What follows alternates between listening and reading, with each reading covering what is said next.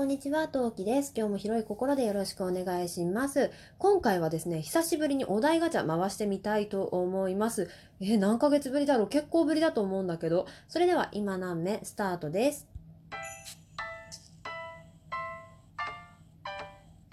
何目？この番組は戦闘不能日常系ママトーカーのトウキが日々奮闘しながらお送りいたします。というわけで、ガチャ回してみたいと思います。ガッチャンコ今までで一番痛かった思い出を教えて。痛かった？痛かった？痛かった？痛かったのは、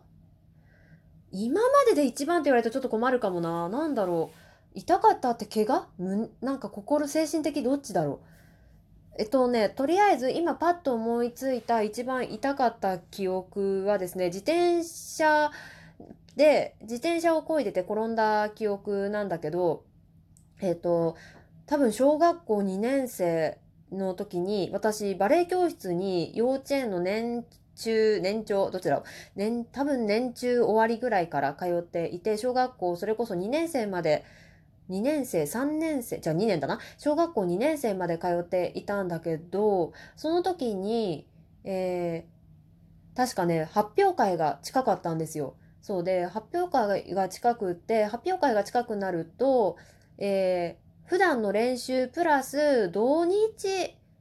になんかね、別の公民館みたいなところを借りて練習があったんですね。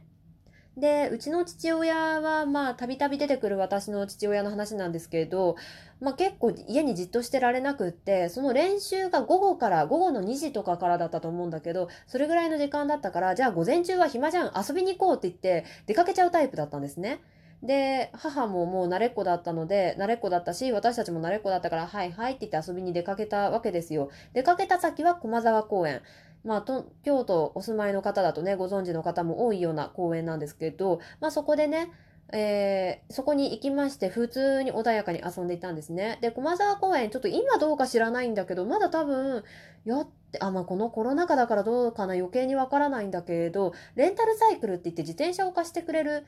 うーなシステムっていうのかながあったんですよ。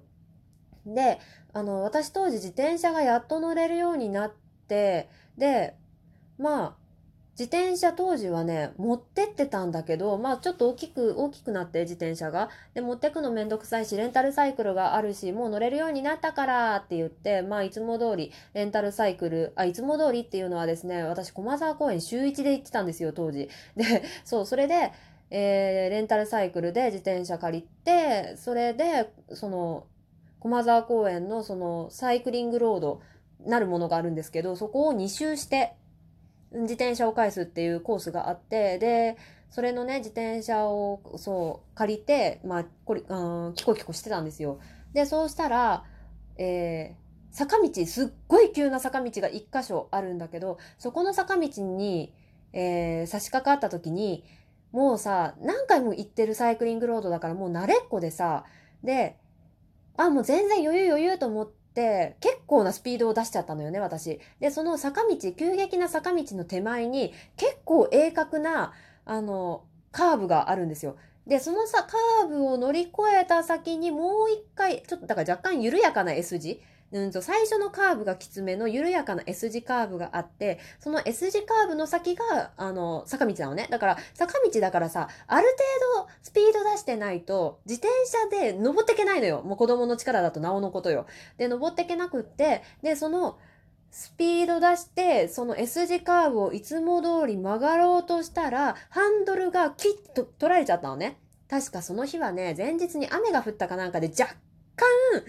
あの、地面が濡れてたの。で、かつ、あの、そこのね、木がポプラの木だったかなわかんない。何の木だったか忘れちゃったんだけど、大きな葉っぱの木が近くにあって、その葉っぱが結構ね、敷き詰めてて、まあ、要するに滑るような道になってたわけよ、すでに。それで、私はそのまんま S 字カーブに突っ込んだ結果、ハンドル取られて、そのままカーンってすっ転んだわけね。で、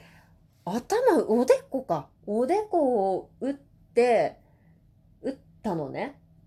で、それで、まあ、打ったおでこと足を流血沙汰の事態にして、まあ、おでこはね、青たんできただけだったんだけど、で、どう、どうしようと思って。こっから先どうしようと思って。でぶっちゃけその S 字カーブっていうか私が怪我した場所っていうのは歩いてその最初のスタート地点に戻るまで10分くらいだっ10分かかるかな？歩いたら10分子供の足で10分かかったかな？多分ね10分かからかかるかかからないくらいだったんだけどなんかね妙な恐怖心で一周しないと親に怒られるって思い込んじゃったのよね当時の私。今考えれば普通に戻りゃよかったのよ。まあまあそこで怪我したって言えば別にさすがに、さすがのうちの親でもびっくりして怒りやしないと思うんだけど、あ、ちなみにうちの両親そんなに厳しいタイプじゃ全然ないんですけど、で、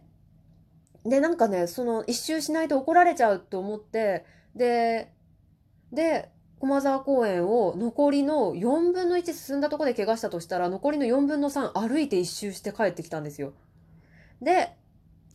えー、そう思い出してきたの。残り、そう、4分の3をもうゆっくり歩いて帰ってきたのね。で、いつもの自転車のさ、スピードよりも、ゆっくりなスピードで私がさ、その、もう自転車乗乗れな、途中から乗ったかな。まあ、とりあえずね、よろよろして帰ってきたのよ。まあ、自転車乗ってたにしても、押して帰ったにしても、ふらふらしながら帰ってって、で、まあ、親がさ、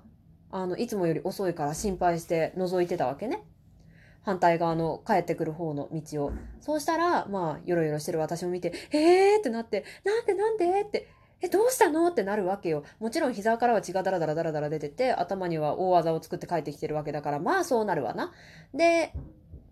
私としては、いや、あのね、そこで転んじゃったのって言って、で、さっきも言った通り、4分の1程度よ。おそらく4分の1前後ぐらいの場所だから、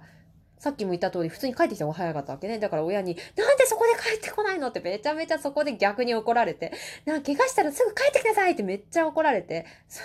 で、えーって、で、私の中では、その一周して帰らないと怒られると思ってたから、まあなんでそこで怒られたかって今となっちゃわかるけど、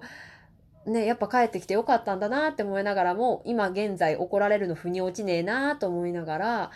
帰ってきて、帰ってきたんだよね。で、その後にバレエのさ、その発表会の練習があったから、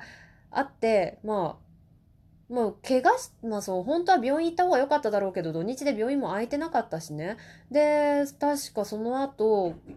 発表会前のみんな衣装とか着てるきらびやかな練習の、練習してるバレエ教室に、の練習場に行って、そう、行っ、そしたら、えー、トウキちゃんどうしたの？ってなるわけよ。みんな私の顔見て、そらそうよ。多分ね、何、お岩さんみたいな状態になってたと思うのね。で、あの、ちょっと、あの、ここに来る前に自転車で転んじゃってって親が説明して、あ、そうなんですね、なんてことを、あの、先生と話をして、で、その日は確か見学してたかなって思う。そう、思い出しました。きらびやかな衣装で思い出したんだけど、その日衣装合わせの日だったのよ。で、その時の私のバレエの発表会の衣装、めっちゃくちゃ可愛かったんだけど、ま、なんか真っ白は、真っ白ではないわ。白いんだよね。白に、オレンジと、薄いオレンジと濃いオレンジのチュールのすっごい可愛い衣装だったの。あの胸にさ、お花なんかつけちゃってめちゃめちゃ可愛い衣装だったから、まあ血で汚すわけにいかないじゃん。だからさ、余計にさ、みんなが着てる中一人だけ着られなくって、で、すんごい悲しい思いをしたなって思いましたね。今それを思い出しました。まあ一番かどうかわかんないけど十分痛かったね。いろんな意味でっていうのでね。はい、今回はちょうどいいのでこの辺りで締めたいと思います。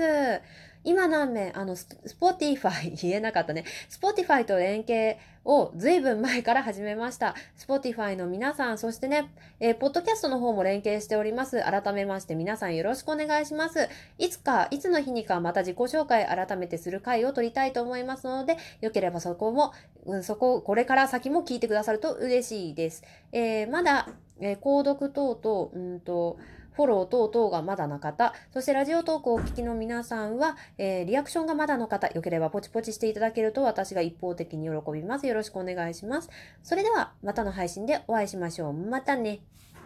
なめ。